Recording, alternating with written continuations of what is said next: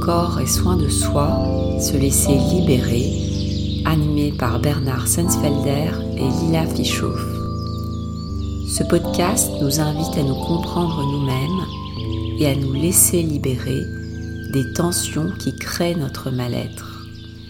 Ce troisième épisode est consacré à la construction du personnage. Bernard Sensfelder, je suis ravie de vous retrouver pour ce nouvel épisode. La différence sémantique entre personne et personnage implique une nuance entre ces deux termes. Comment définiriez-vous ces deux notions et singulièrement celle du personnage? Bonsoir. Euh, eh bien, de façon un petit peu complexe. Et pour euh, commencer à répondre à votre question, je vais partir sur une toute autre notion. Et ensuite, on reviendra comme ça sur la notion de personne et de personnage.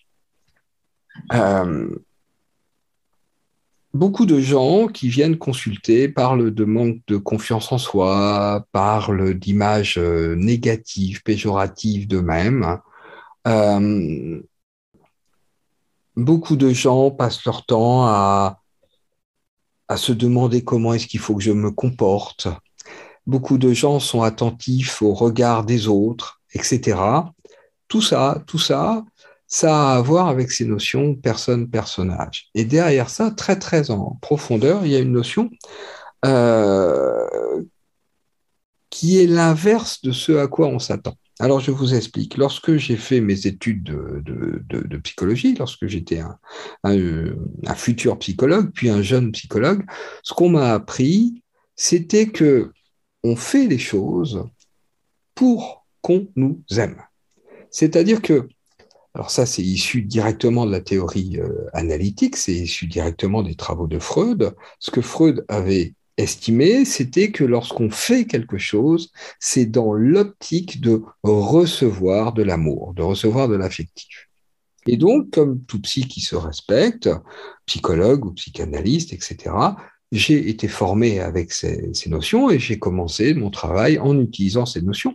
Et lorsque je travaillais avec des enfants, j'analysais leur comportement avec cette notion de les enfants font tout pour qu'on les aime. Alors, en arrière-plan, quand on creuse un petit peu, on s'aperçoit que ça revient à dire que les enfants sont des manipulateurs et qu'ils passent leur temps à manipuler leurs proches pour, ben, pour qu'on s'occupe d'eux.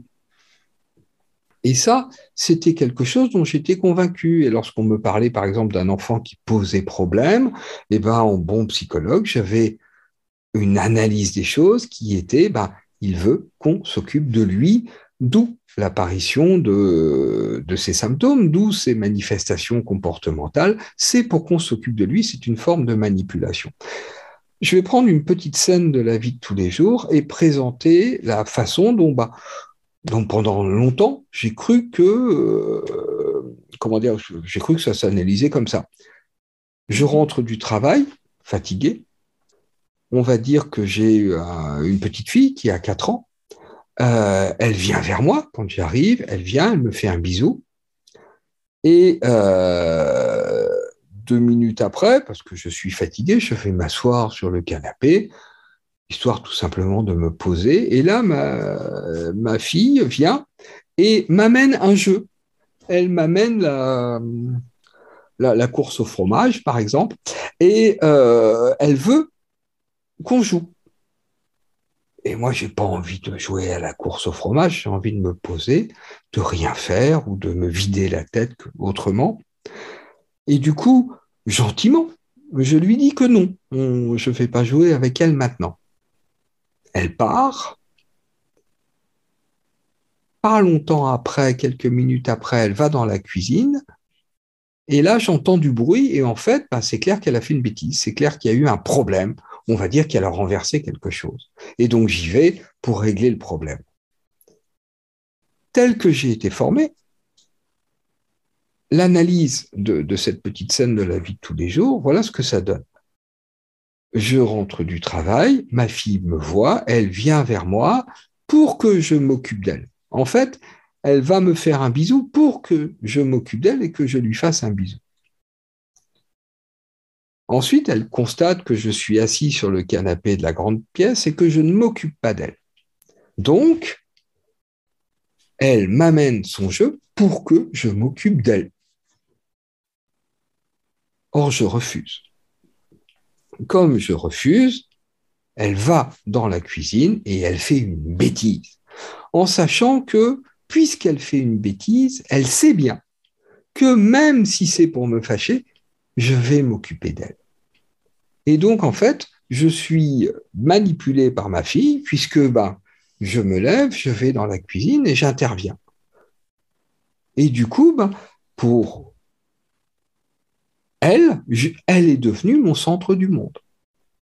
Voilà, c'est cette vision-là.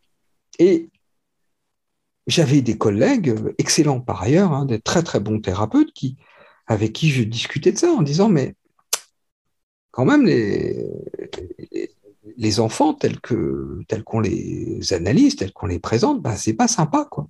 C'est c'est un petit peu comme si les enfants c'était des monstres qui passaient leur temps, des monstres d'égoïsme, par exemple, euh, je vais manger chez un ami et puis là, c'est ces deux filles qui sont là et puis c'est quelque chose d'important parce que je suis jamais venu manger chez eux et puis ces filles ont, je sais pas, ont, 5 et 7 ans, quelque chose comme ça. Et au, début du repas, elles sont insupportables. Elles font les clowns, enfin, etc.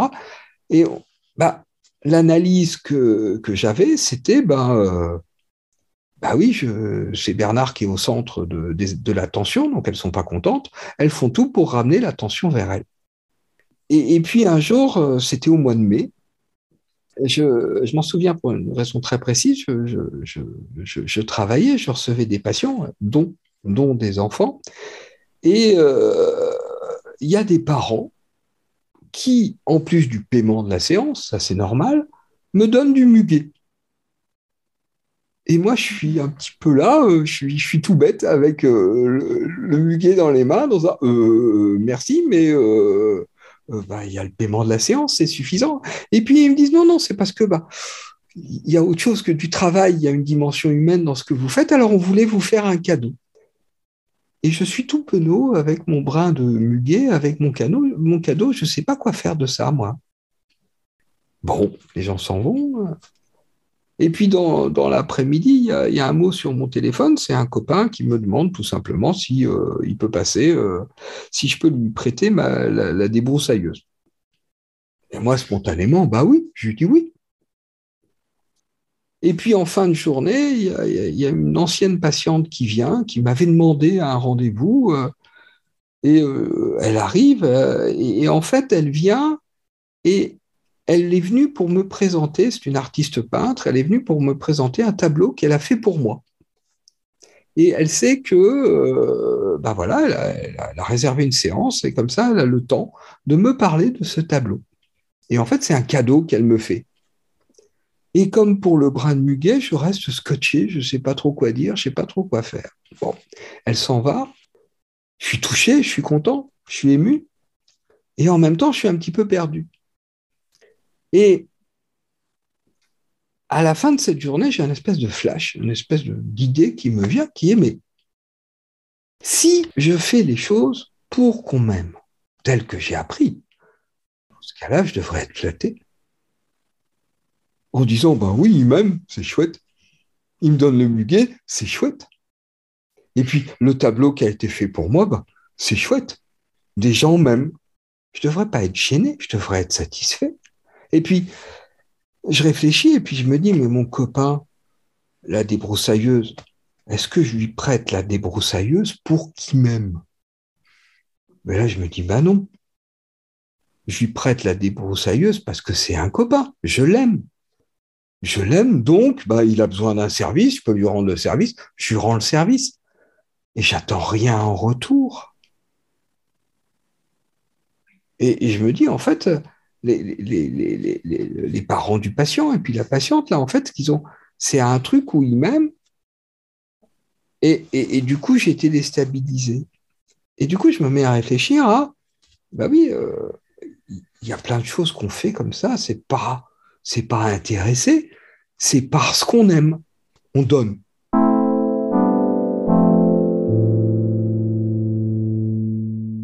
L'élan est généreux. Exactement. Et j'irai même encore plus loin, spontané. C'est, c'est une évidence. Et je me dis, bon, bah, quel est le psy qui a développé cette notion de on fait les choses parce qu'on aime? Alors je commence à chercher un petit peu, et puis bah euh, peut-être qu'il y a, hein, mais j'ai pas trouvé. J'ai pas trouvé. Alors je me suis mis à, réfléchir et je me suis mis à observer le comportement de tout le monde avec cette notion de on fait les choses parce qu'on aime. Et non parce qu'on s'attend à être aimé. Exactement. Et je reprends le petit exemple de, ma fille. Donc je rentre du travail, ma fille vient me faire un bisou. Bah oui, elle m'aime, elle vient me donner de l'amour. Ce qui est quand même plus sympathique de se dire qu'elle vient me donner de l'amour plutôt que de se dire qu'elle vient pour que je lui en donne. Et au moment où elle me fait un bisou, comme elle est sensible, elle sent que je suis fatigué. Elle sent que papa est fatigué, elle voit que papa s'est assis, il est fatigué, donc il n'est pas très bien, papa. Du coup, qu'est-ce qu'elle fait par un duo de ses quatre ans? Elle fait ce qu'elle ferait à un enfant de quatre ans qui serait fatigué, qui serait pas bien dans son coin. Elle va jouer avec lui pour s'occuper de lui. Donc en fait, la course au fromage, elle veut jouer avec moi parce qu'elle veut s'occuper de moi tel qu'elle peut le faire à quatre ans. Je refuse. Alors, euh, bah, elle se dit qu'elle est nulle elle se dit que sa façon spontanée de donner de l'amour n'est pas bonne. Du coup, elle culpabilise. On reviendra en long, en large et en travers dans d'autres podcasts sur la culpabilité, mais il y a une montée de culpabilité. Elle croit que c'est parce que sa façon de donner est mauvaise, donc elle est mauvaise, que je ne prends pas, que je ne joue pas avec elle. Du coup, elle est malheureuse et elle est avec sa culpabilité. Et comme elle est malheureuse et qu'elle est avec sa culpabilité, la culpabilité déclenche un comportement inadapté, ce, que j'appelle un grabouillis. Pareil, on y reviendra dans un autre podcast. C'est-à-dire que effectivement, il y a une bêtise qui se fait à travers elle. Ce n'est pas un acte volontaire, c'est un grabouillis, c'est plus fort qu'elle. Et évidemment, quand j'arrive pour intervenir, elle, elle est malheureuse, elle culpabilise encore plus. Ajouter de la culpabilité à de la culpabilité ne serait que de la surenchère en termes de mal-être. Exactement. Et du coup, on n'en sort pas. Tout le monde va s'énerver. Et c'est une autre façon d'interpréter cette petite scénette de la vie quotidienne que moi je trouve beaucoup plus sympathique. Je prends l'histoire du repas. Les, deux gamines, elles sont très très contentes que je sois là. Et elles veulent fêter ça à leur façon. Mais elles vont fêter ça en tant qu'enfants elles vont fêter ça comme si elles avaient un copain de classe qui était à la maison. Or, s'il y avait un copain de classe qui était à la maison et qu'elle voulait le rendre heureux, eh ben, elles feraient les clowns.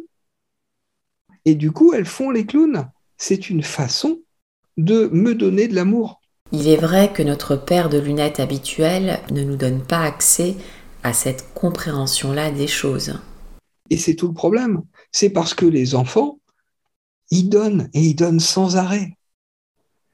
Et, et depuis que moi j'ai cette vision-là des choses, je suis effaré. Je suis effaré par les réactions des parents.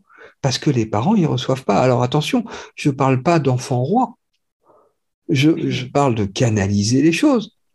C'est-à-dire qu'il ne s'agit pas de dire oui à tout, mais il s'agit de recevoir dans un premier temps la façon que l'enfant a de donner, et ensuite de canaliser et d'éduquer. Et non pas de non, ta façon de faire, ça ne va pas. Je vais vous donner un exemple qui m'avait frappé.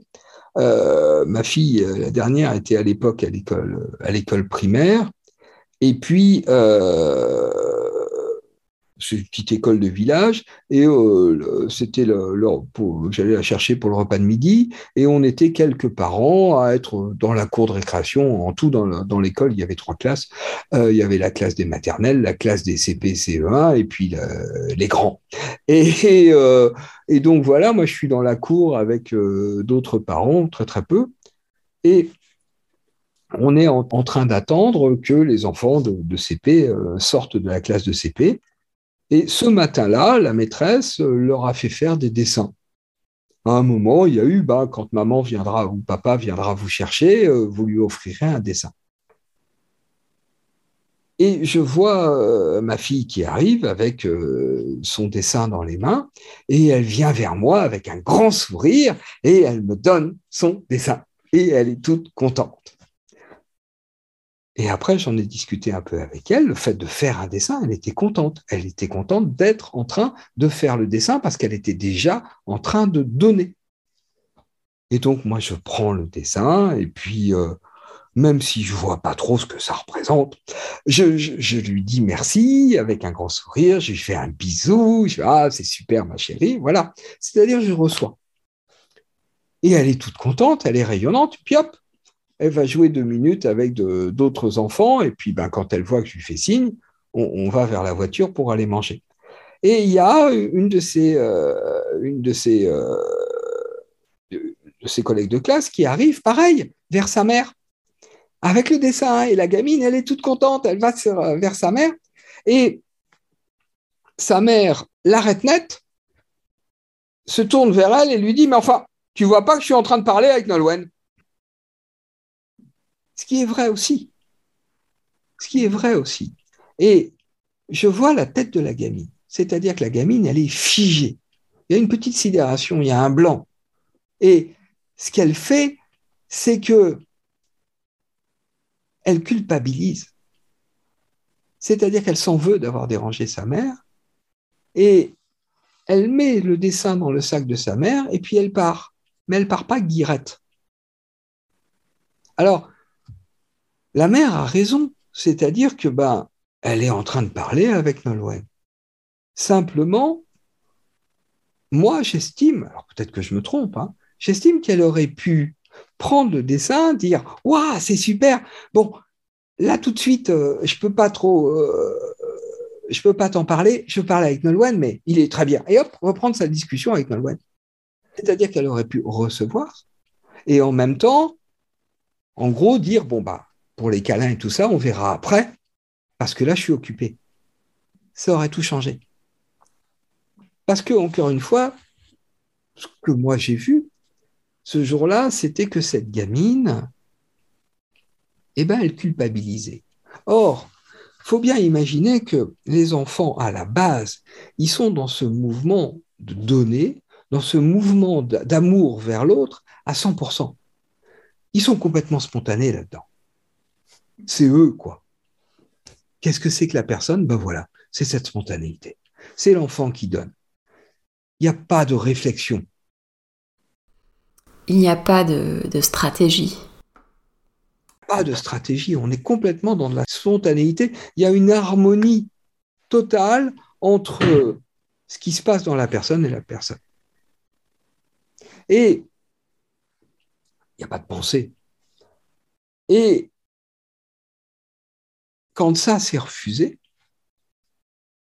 c'est pas seulement le cadeau qui est refusé. Pour l'enfant, c'est lui qui est refusé. C'est-à-dire, c'est sa façon d'être. Parce que l'enfant ne va pas faire de différence entre sa façon d'être et sa façon de faire.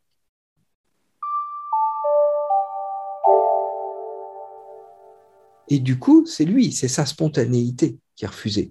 Et là, il y a un malentendu. Et ce malentendu, il est à la base de beaucoup de mal-être. C'est-à-dire que quelqu'un est fatigué, de mauvais poil, et puis son enfant va comme ça pour lui donner spontanément. Et, et le parent refuse. La façon de donner de l'enfant, la façon que l'enfant a de donner, elle est bonne. C'est le parent qui, à ce moment, pour des raisons XY, n'est pas apte à recevoir. C'est-à-dire que le frein, il est chez le parent. L'attention, elle est chez le parent. Et il y a plein de raisons qui peuvent justifier ça. Attention, des parents aptes à recevoir 24 heures sur 24, ça n'existe pas. C'est simple, clair, net et précis. C'est-à-dire que ça n'existe pas des gens qui seraient aptes à recevoir sans arrêt il y a la façon de refuser qui est très importante, et puis il y a la fréquence à laquelle c'est refusé. De temps en temps, c'est pas grave, ça n'aura pas de répercussions. Mais reprenons les choses du point de vue de l'enfant. L'enfant, il est dans donner. Et puis sa façon de donner est refusée. Objectivement, on pourrait dire, bah oui, il va se dire, par exemple, maman est de mauvais poil, maman est fatiguée, papa est de mauvais poil, papa est fatigué, papa a des soucis, etc. Bah non. Un petit enfant, il ne se dit pas ça. Un petit enfant, quand autour de lui il se passe quelque chose de positif, bah il est convaincu que c'est grâce à lui.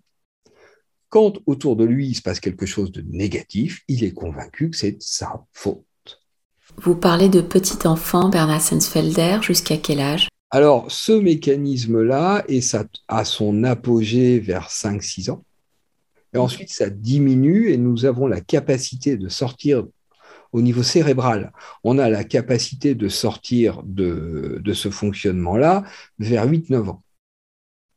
Sauf que Sauf que nous sommes dans une société qui nous enferme dans la culpabilité. Si bien qu'à 8-9 ans, on n'en sort pas, on continue de culpabiliser. Et par contre, la différence, c'est que quand il y a quelque chose de positif autour de nous, on ne croit plus que c'est grâce à nous.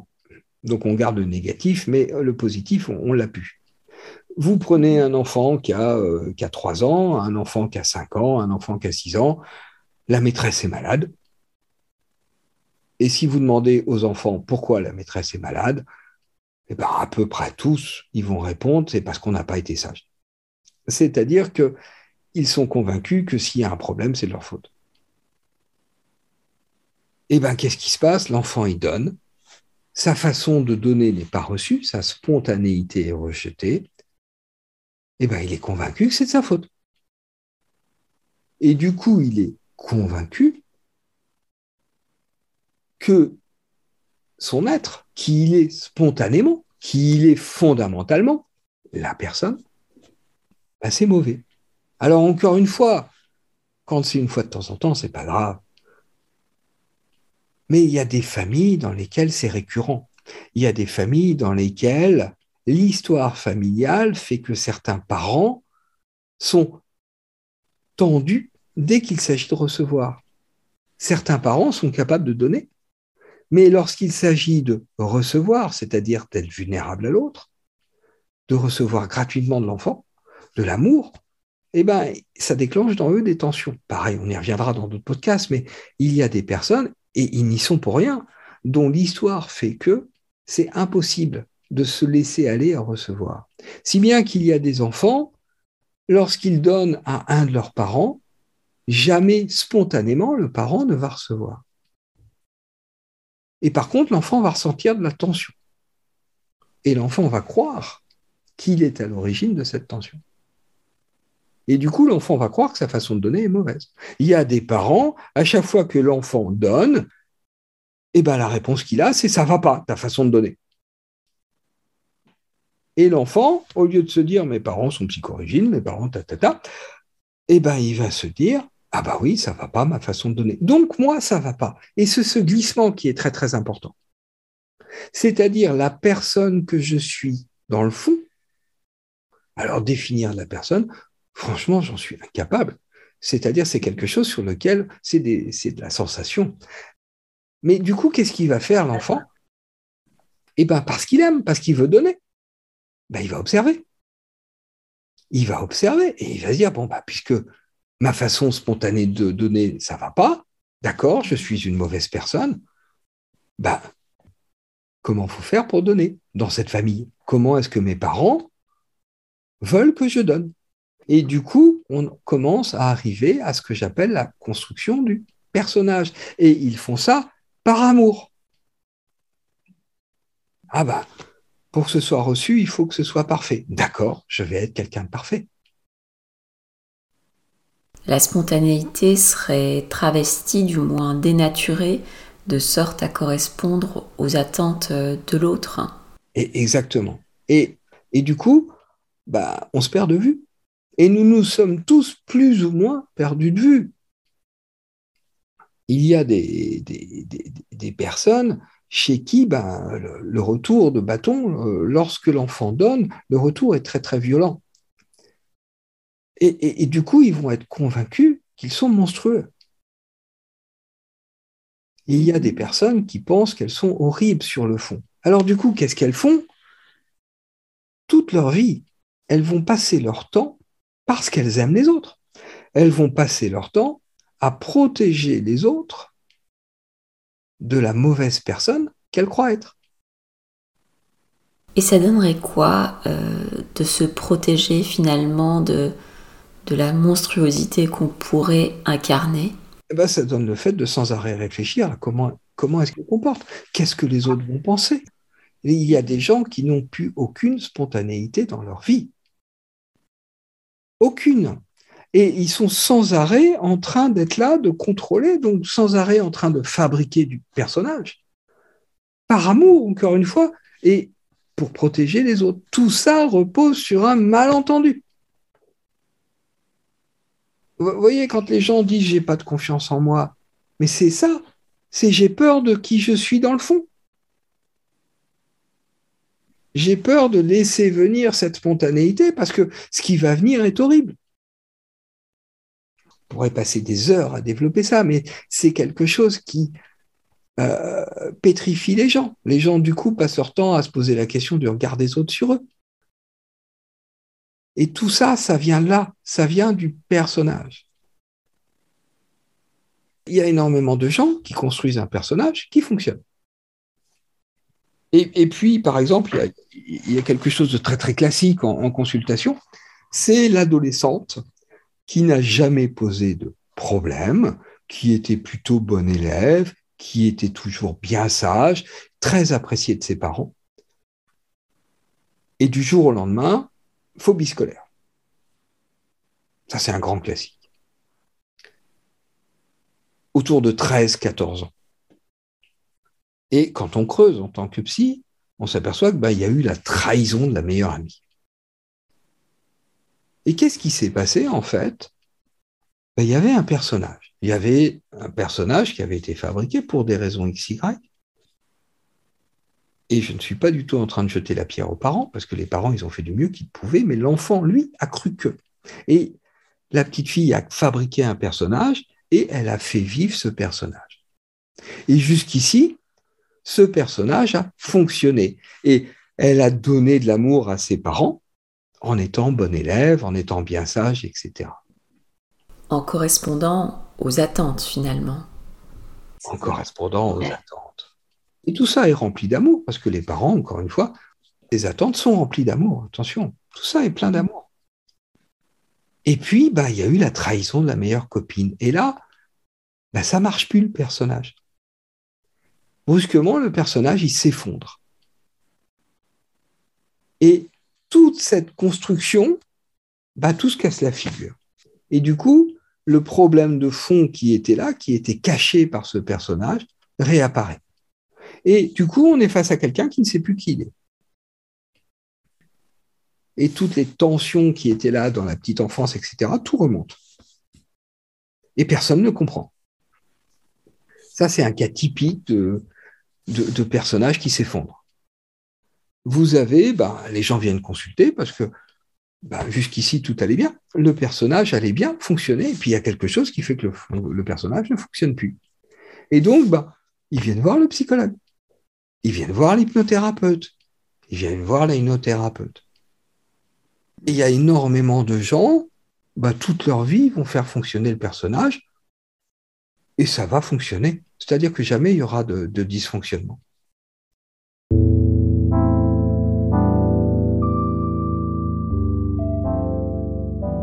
Le personnage en tant que tel ne serait donc pas synonyme de, de mal-être, mais un événement déclenchant pourrait euh, révéler le mal-être euh, sous-jacent. C'est ça. C'est-à-dire que le personnage se construit sur un malentendu et sur de la tension, puisque encore une fois, il y a des personnages qui ne sont pas bien épais, je dirais. Et il y a des personnages qui sont en béton armé. Tout dépend justement de, la façon dont le fait de donner a été reçu ou pas. Il y a des parents, bah, globalement, ils reçoivent le fait de. Donc le personnage, il est très fin. Il n'est pas épais. Donc, euh, du coup, bah, il y a très très peu de tension dans ce personnage-là. Et puis, il y a des personnages, ils sont construits sur énormément de tension, il y a de tout. Et, et ça, on ne peut pas, comment dire, on est dans du totalement subjectif, on est dans le vécu interne de chaque enfant, et du coup, on est dans quelque chose qui n'est pas évaluable de l'extérieur. Ce serait donc en quelque sorte euh, l'épaisseur ou la couche du personnage, si j'ose dire, qui serait euh, euh, significative de, de mal-être.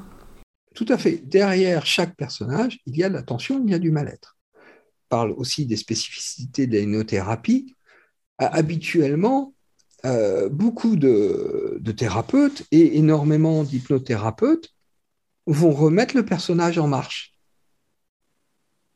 C'est-à-dire le personnage ne fonctionne plus là-dessus, il y a un symptôme, il y a un machin, il y a un mal-être, etc. Et l'hypnothérapeute va refabriquer, en fait, aider à refabriquer le personnage. Et les gens sont très contents parce que bah, ils repartent de là, ça refonctionne.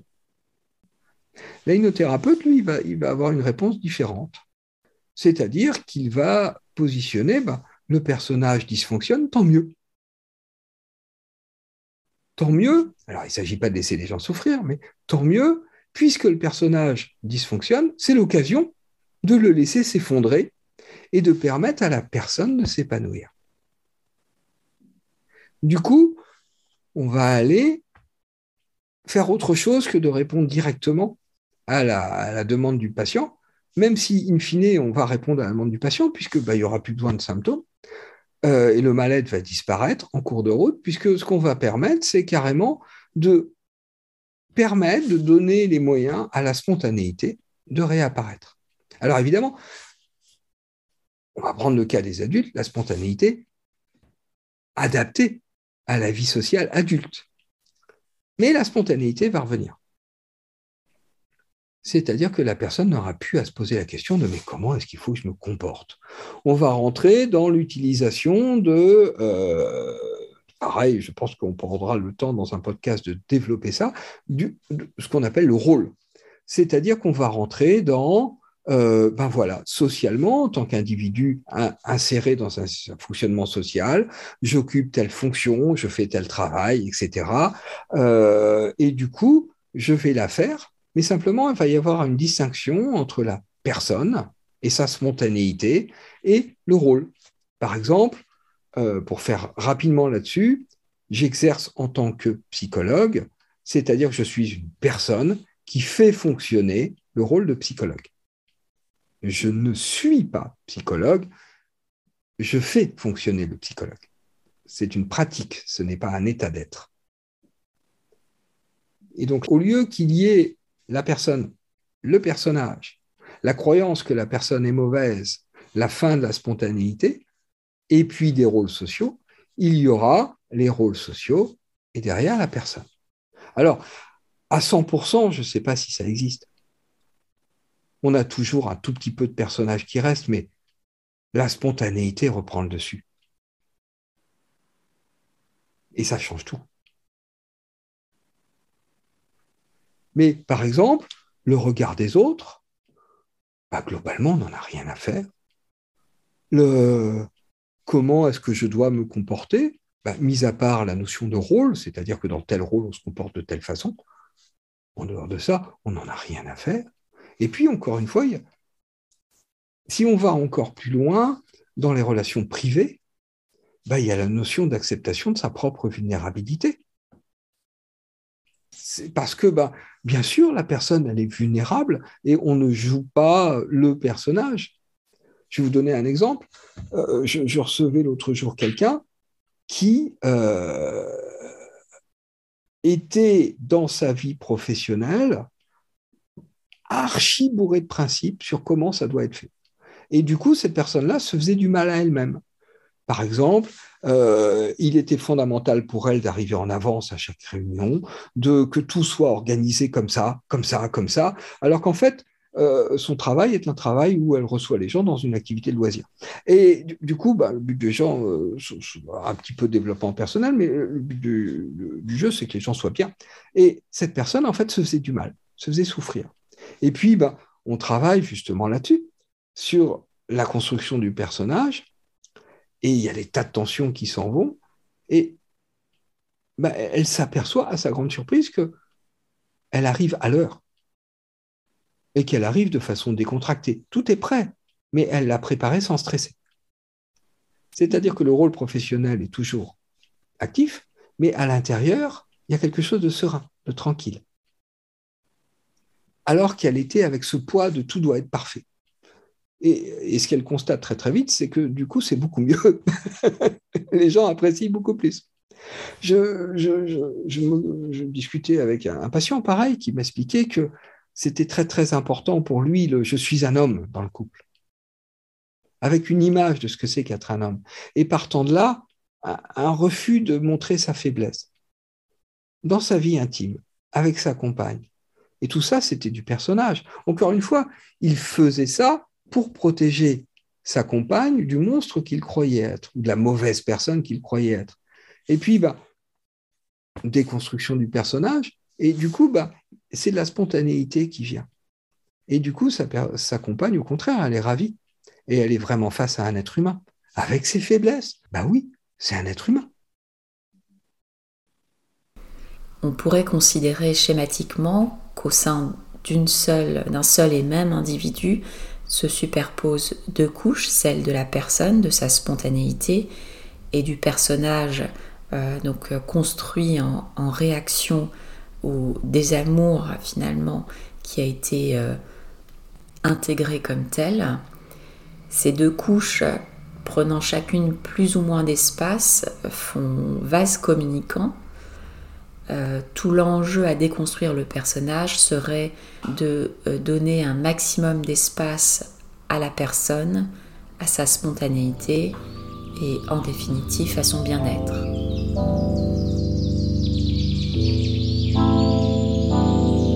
Merci pour vos explications Bernard. Nous arrivons au terme de cet épisode. Je vous dis à très bientôt pour un quatrième épisode sur le chemin du bien-être.